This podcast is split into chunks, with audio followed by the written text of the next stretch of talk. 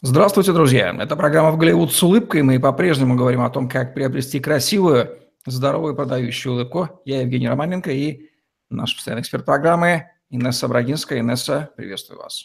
Здравствуйте, Евгений. Здравствуйте, зрители. Инесса Брагинская, стоматолог-ортодонт, выравнивает зубы, нормализует прикус, восстанавливает челюстную систему детей и взрослых. Более 8 лет ведет частную практику в стоматологических клиниках Москвы, обучалась в Канаде, США, сертифицирована по современным методам лечения – наружным и внутренним брекетом, съемным капом, виртуальному планированию лечения. Свыше 500 пациентов с ее помощью уже имеют красивую, здоровую, продающую улыбку. Зубы обычно начинают расти в детстве, поэтому дети тоже маленькие пациенты. Не обойдем же мы и их вниманием. Поговорим сегодня про лечение детских зубов. Инесса, кого вы относите к детям касаемо лечения зубов? Четкий критерий дайте, пожалуйста. Четким критерием является лечение детей до 18 а, лет, то есть до а, совершеннолетия. А, почему? Потому что есть такая отрасль стоматологии, это стоматология детского возраста. И все специалисты стоматологии детского возраста, то есть относящиеся к этой области, они подразделяются точно так же, как и взрослой стоматологии, на тех же терапевтов, кто занимается лечением зубов, детских пародонтологов, детских хирургов, детских ортопедов и так далее, и детских ортодонтов в том числе. Поэтому с точки зрения грамотного момента это действительно а, до 18 лет возраст. Мы не говорим сейчас о восприятии психологическом, мы говорим именно о юридической стороне вопроса. Легко ли детки идут на контакт со стоматологом? Очень, очень сложный момент, касая, касаемый а, детского вообще отношения к стоматологам и к лечению, и детского поведения – Наверное, точно так же, как они ведут себя в детском саду, в школах и в институтах, совершенно по-разному. Поэтому это действительно целое искусство и очень сложный труд лечить детей. Наверное, даже гораздо более сложно, чем лечить взрослых. А, понятно почему. Дети глубоко специфические создания, нужно очень хорошо понимать их а, специфику, психологию, а, при этом еще уметь ладить с родителями и, если что, даже знать какие-то определенные, вот, скажем так, фишки конкретного ребенка, потому что один ребенок любит, когда перед ним там улыбаются и пляшут, другой, наоборот, очень скромный, нужно вести себя иначе. То есть под детей требуется всегда подстраиваться. И вот забавные истории про зубных фей, монстр, монстров, червячков и прочее, прочее. Они действительно облегчают контакт с ребенком? знаете, если бы мне, например, в кабинете стоматолога, будущее там, в возрасте Э, даже 12-13 лет говорили бы о том, что сейчас нужно удалить там какого-то червяка из зуба или а, там летают у меня монстры, то я бы, наверное, просто бы убежала оттуда. Не знаю, как воспринимают дети, я видела разные реакции. А, еще с момента, когда у нас была, скажем так, практика, это было в институте, и я заметила, что дети реагируют очень своеобразно. Кто-то, скажем так, догоняет, о чем идет речь, а кто-то вообще не понимает, о чем говорят стоматологи. Хотя действительно считается так, что и учат стоматологов, что с детьми нужно разговаривать на уровне каких-то червячков, букашек, а, феи зубных и так далее. Вот феи, конечно, они понимают, потому что феи всегда приносят подарки. А вот касаемо червяков во рту, я видела мальчика, который говорил, покажите, покажите мне его. И вот представьте, как вообще стоматолог его показывает. Такой вопрос. Иногда и со взрослыми приходится некоторые темы разговаривать на уровне зубных фей и червячков. И то не понимают, так что не надо детей считать идиотами. А как родителю определиться с выбором подходящего зубного доктора для ребенка? Хороший вопрос, очень сложный. Я бы сказала, что всегда следует сперва привести ребенка на просто первую консультацию. То есть не нужно записывать а, своего подопечного сразу же на какое-то лечение, не знаю, удаление зуба и какие-то вообще процедуры, даже касаемо, наверное, чистки. А, я бы начала просто с минимального контакта, с минимального общения для того, чтобы оба а, человека, и врач, и пациент, поняли, подходят ли они друг другу. Потому что дети всегда очень честные, они никогда не будут лукавить и говорить, что ну хорошо, давайте там полечимся. То есть это не те компромиссные, скажем так, существа, а, и человеки, которые будут э, идти на попятную, потому что они уже пришли. Они как раз-таки очень такие своенравные и своеобразные, потому что они могут сказать, да, мы идем лечить зубы, или мы идем удалять там такой-то молочно шатающийся зуб, а придя к стоматологу, два часа выносить мозг э, всем окружающим родителям и специалисту, и ассистентам. Поэтому лучше всего просто познакомиться, потому что в момент знакомства сразу видно, установился контакт, или он возможен, или же все-таки, эм, скажем так, ребенок более сложный, чем оказалось, или же наоборот, специалист не такой коммуникабельный, или не такой, может быть, мягкий, или наоборот, не такой жесткий, э, чем нужно родителям и ребенку. Все ли доктора одинаково хорошо приключаются между взрослыми и детьми, и какими специфическими качествами должен обладать именно детский, и, скажем так, специализирующийся на детях стоматолог? Да, а, тема такая очень, по сути, обширная, и я попробую как-то уместить в этом вопросе а, ключевые ответы. А, прежде всего, я бы сказала, что, к сожалению, не все стоматологи могут быть хорошими детскими специалистами. Я даже бы разграничила их также по подкатегориям, потому что есть, например, дети до 5-6 лет, которым требуется доктор-няшка, скажем так. Это вот нужно быть очень-очень мягким, нужно крутиться в их мире, нужно говорить мягкими словами, нужно говорить нежным голосом, нужно все время использовать уменьшительно-ласкательные суффиксы, какие-то знать примеры из мультиков, знать персонажей из каких-то фильмов, игр и так далее. Детям это очень важно. То есть они должны почувствовать, что ты специалист, находишься в их мире. И тогда они забудут, что ты тетя или дядя в белом халате. Даже если на тебе будет детская одежда, это для них ничего не значит. То, что ты там вырядился как-то непонятно в звездную шапочку или же одел там, с, не знаю, форму слоненка, со слоненками, это все никоим образом не вызовет у них вот какое-то ощущение эйфории, они реагируют на все вместе, поэтому здесь сложно. А есть специалисты, которые могут работать все-таки более с взрослым, скажем так, поколением вот этих детей до 18 лет. Это подростковый возраст. Здесь уже доктор должен быть более, скажем так, серьезным, и как раз-таки с подростками лучше общаться деликатно, дистанционно, но при этом по-взрослому. А, то есть не должно быть таких моментов, что «Ой, ты мой дорогой, мой маленький, как ты себя чувствуешь?» Потому что ни один парень-подросток в 13 лет, приходящий в пубертатный период и испытывающий как раз вот этот кайф от того, что он наконец-то взрослеет, услышав от доктора фразу ой, мой хорошенький, садись там в креслице или еще что-то, их начинает передергивать, я это видела много раз.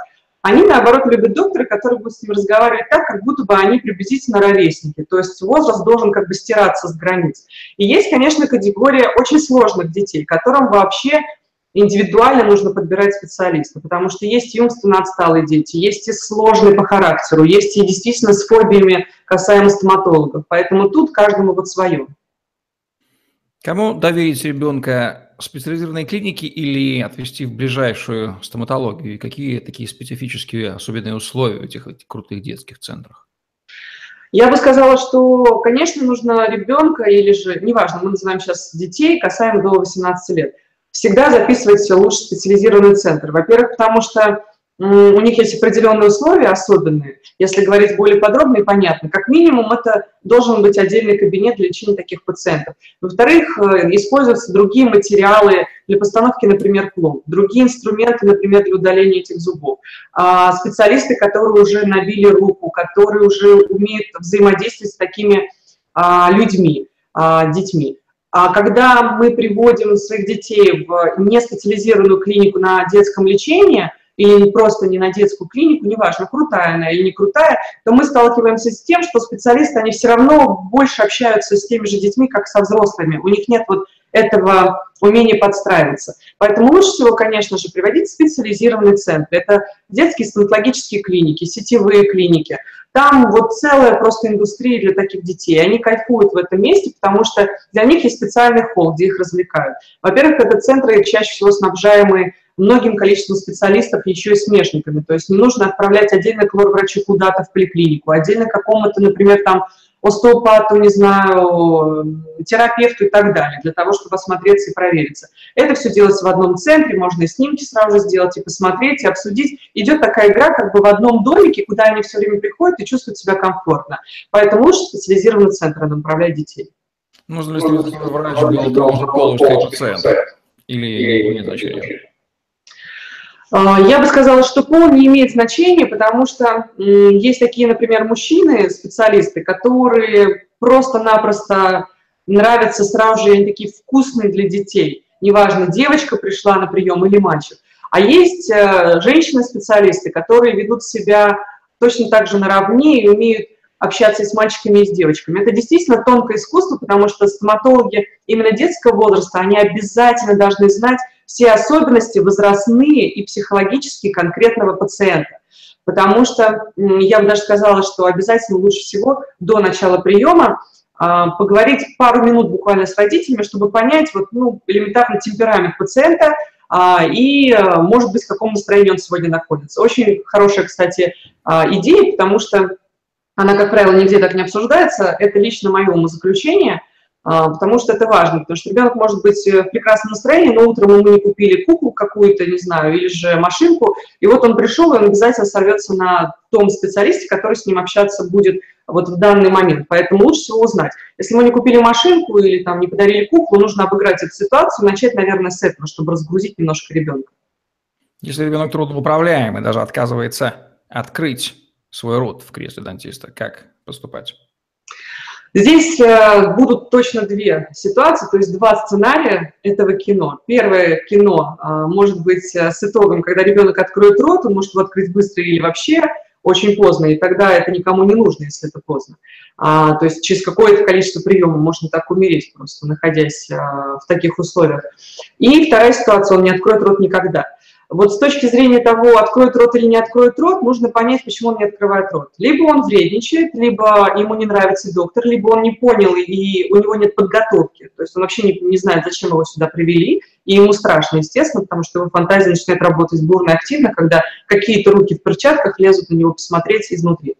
Либо же ситуация, это он вообще не понимает, о чем идет речь, он вообще не знает, кто такой стоматолог, он вообще не понимает даже, как нужно открывать рот, и, а, например, мстит родителям за какой-то момент. Вот ту же неподаренную, например, игрушку. Очень часто дети любят себя вести демонстративно, то есть они показывают какие-то свои нравные моменты, которые в них есть, или на моменте, которые а, у них бывают, переживания, настроения, капризы и так далее. Поэтому здесь нужно понять, выспался он или не выспался, почему он не открывает рот. Причем нужно очень открыто говорить об этом и прям а, задавать вопрос, почему ты не хочешь открыть рот? Это самое простое, ребенок всегда скажет, почему.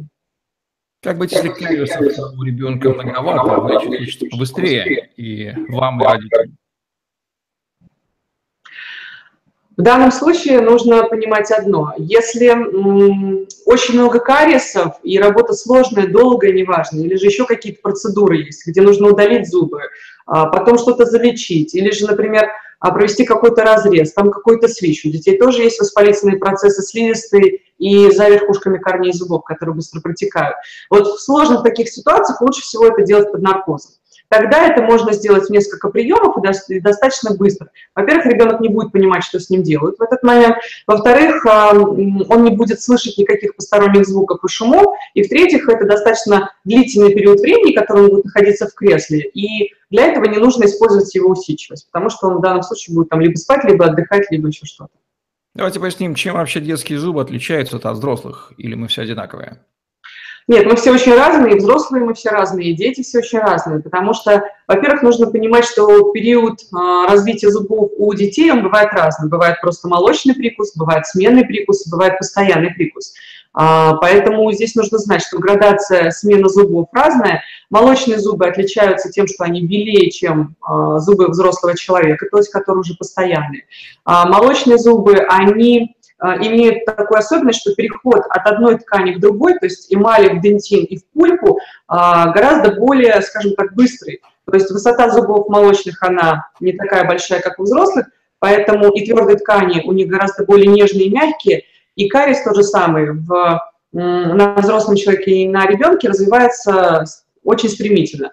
А, в смысле, с точки зрения а, для детей. Поэтому, если мы видим маленький кариес, надо уже залечить его, либо как-то провести профилактику до его начала возникновения, если есть какие-то уже намеки, для того, чтобы не, через, через полгода не прийти уже с более глубоким кариесом, да, или, не дай бог, с воспалением а, в нервах. Поэтому у детей все своеобразно. Плюс иммунитет детей, он не столь стабилен, как у взрослого человека, поэтому нужно знать, что элементарно даже особенности межсезонные, особенности питания и здоровья ребенка, они играют важную роль э, в том, какие у пациента зубы. И, конечно же, важная роль отдается чистке зубов и гигиене, потому что, как правило, каждый родитель жалуется на своего ребенка касаемо гигиены. Если твердые ткани малыша нежные, кариес прогрессирует быстро, то как часто стоит приводить ребенка на профилактический осмотр? Я бы сказала, достаточно приходить на осмотр где-то раз в 5-6 месяцев.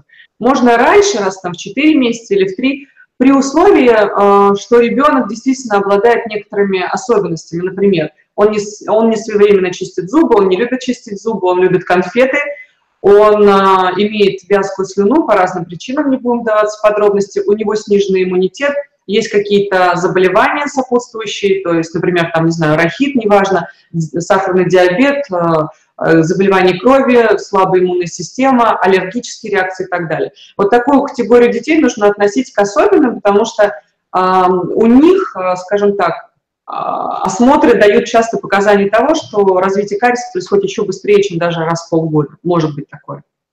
Проводят ли детям чистки зубов?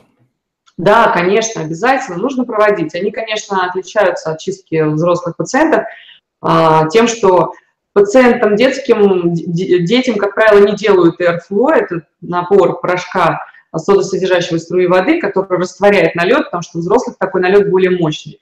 А детям достаточно пройти щеточкой и пасточкой. Не так часто у детей бывают камни, поэтому, а, а если они бывают, то иногда и ультразвуковую чистку надо делать, не без этого. Но именно а, гигиена профессиональная отличается в том, а, что важно еще и не задеть зубодесневое прикрепление. Это та часть десны, которая начинает как бы облегать зуб, то есть по кругу.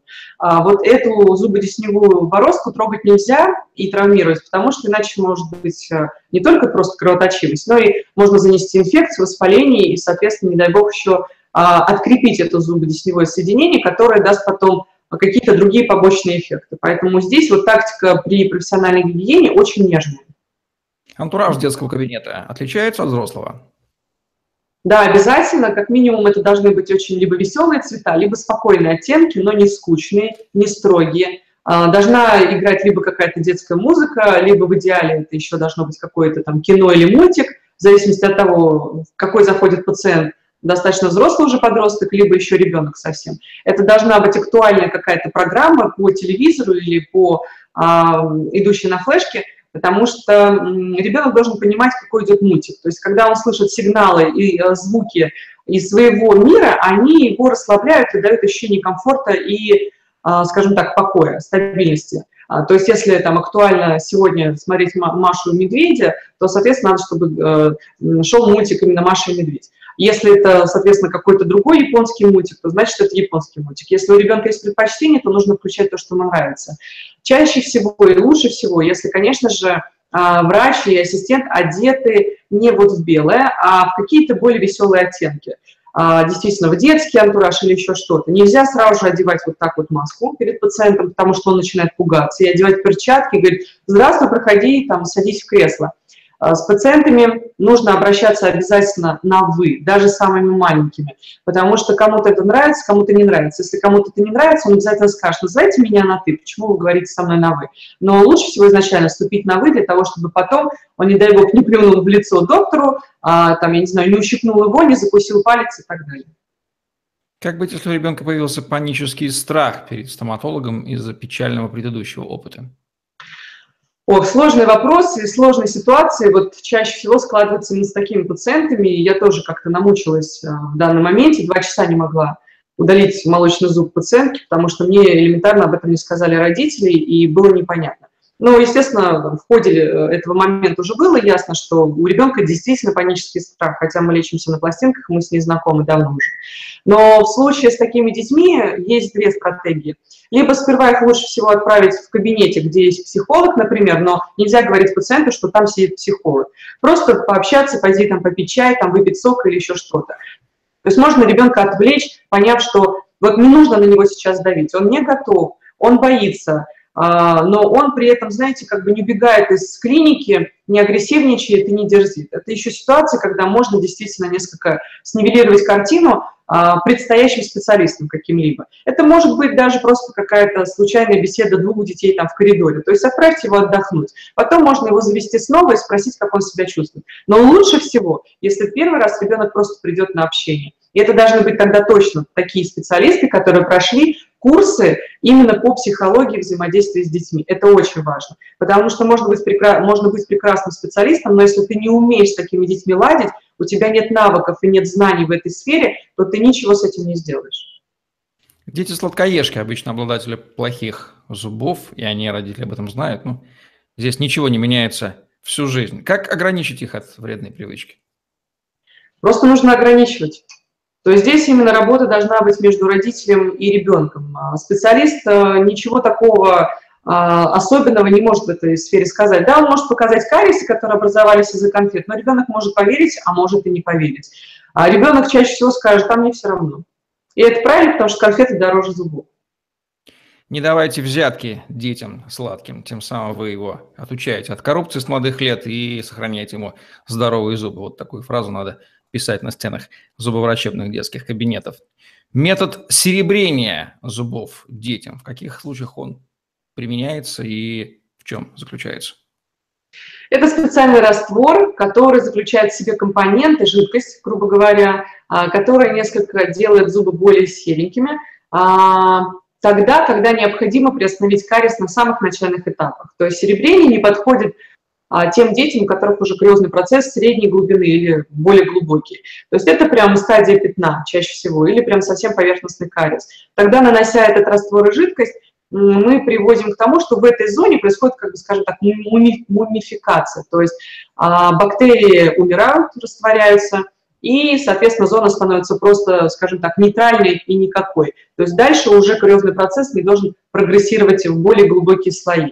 А, эта тактика подходит, не очень красиво это смотрится на передних зубах, поэтому я бы не советовала делать метод серебрения именно на передние зубки или зубки детей, которые находятся в зоне улыбки, которые видны, потому что они комплексуют, это выглядит потом еще хуже, как будто бы там действительно что-то очень сильно сгнило, застряло и так далее. Поэтому об этом нужно подумать. Метод достаточно старый, поэтому в сегодняшнем дне его используют также, но тут своеобразный момент, насколько действительно кариес поверхностный или уже все-таки прогрессивный.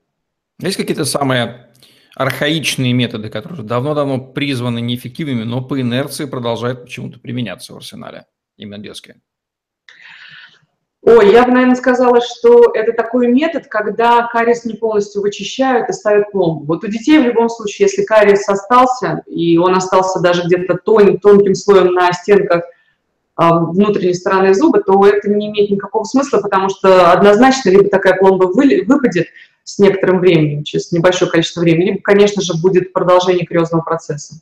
Бывает ли такое, что родители используют такой наплевательский бюджетный подход? А зачем вообще лечить молочные зубы? Пусть выпадут сами, все равно вырастут потом коренные. Да, очень часто бывает такой подход. А, я это наблюдаю, когда мы лечим детей на пластинках. Говорю, например, что вот этот зуб нам еще пригодится сколько-то лет, потому что его смена будет, например, только через 3-4 года. Вот поэтому этот кариес нужно вылечить обязательно а, так как за 3-4 года, если его не лечить, то, соответственно, мы, мы можем потерять зуб и так далее. Вот в таких случаях нужно именно объяснять специалисту, это с точки зрения того, что а, смена зубов бывает разные интервалы времени. У боковых зубов, у передних она разная, а возраст пациента имеет значение, поэтому здесь именно нужно дать понимание о а, скажем так, вот этом сменном прикусе самом.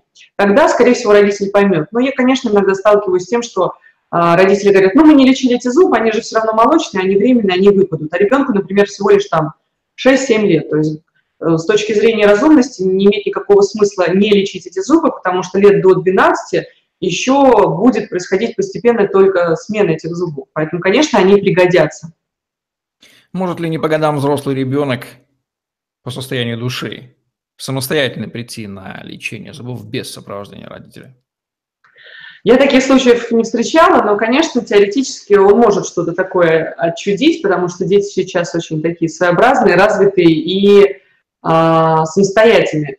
А если даже такое есть, то, а, конечно, если пациент пришел в клинику, то мы не имеем права его принимать, потому что, во-первых, до 18 лет дети обязаны появляться с одним хотя бы из родителей. Это обязательное условие, они подписывают договора, то есть родители подписывают договора. То есть мы заключаем договор не с пациентом, не с маленьким ребенком, а именно с родителям. Если мы говорим с точки зрения даже понимания того, какие условия нужны клинике, то обязательно лицензия. Поэтому если в клинике нет лицензии на лечение детей, то такая клиника не имеет права принимать пациента, даже если он пришел по острой боли, например. Ну, пришла мама, например, с 15-летней девочкой и говорит о том, что у нас дико разболелся зуб, нам, ну, нам нужно помочь, нам нужно помочь. Мы не имеем на это права, если у клиники нет лицензии. Ну что же, теперь родителям, среди которых, которые среди зрителей нашей программы, стало несколько более понятно, как обращаться с молочными и не совсем молочными зубами детей до 18-летнего возраста. Возраст высокий, но с точки зрения стоматолога они все-таки дети. Все благодаря Инессе Брагинской в программе «Голливуд» с улыбкой. Ставьте лайк, подписывайтесь на YouTube-канал. В других выпусках Инесса много рассказывает про лечение зубов детей и взрослых. И красивых вам, здоровых, продающих улыбок. До новых встреч. Спасибо и до новых встреч.